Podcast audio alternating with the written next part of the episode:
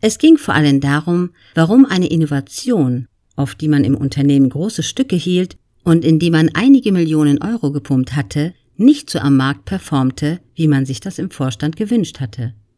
Wir sahen klare Fehler, insbesondere auf der Vertriebsseite.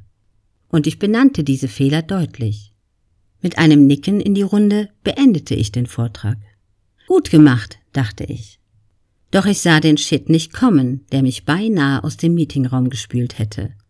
Losgeschickt in Form einer einfachen Frage des Vertriebschefs. Und was genau befähigt Sie denn zu dieser Analyse? Ich war gut vorbereitet, hatte meine Zahlen parat, aber auf den Vorwurf, ein grüner Junge zu sein, hatte ich zunächst keine passende Antwort. Hatte dieser erfahrene Manager am Ende vielleicht sogar recht? Hatte ich einen Fehler in der Analyse? Hatte ich überhaupt schon genügend Erfahrung vorzuweisen mit meinen 24 Jahren? Jetzt bloß nicht nervös werden.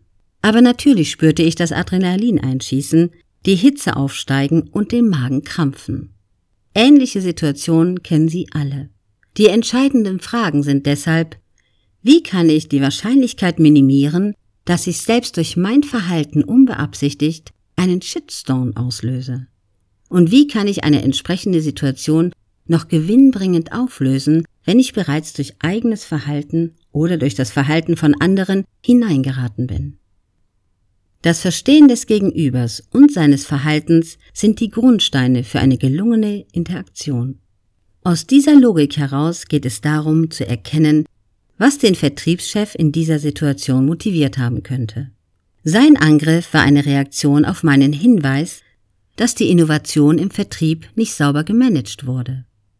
Als Verantwortlicher musste er dies als Angriff auf seine Arbeit, wenn nicht sogar auf sich persönlich verstehen. Seine Verteidigungsstrategie war die Attacke auf mich, indem er durch die Anspielung auf mein Alter meine Kompetenz öffentlich in Frage stellte.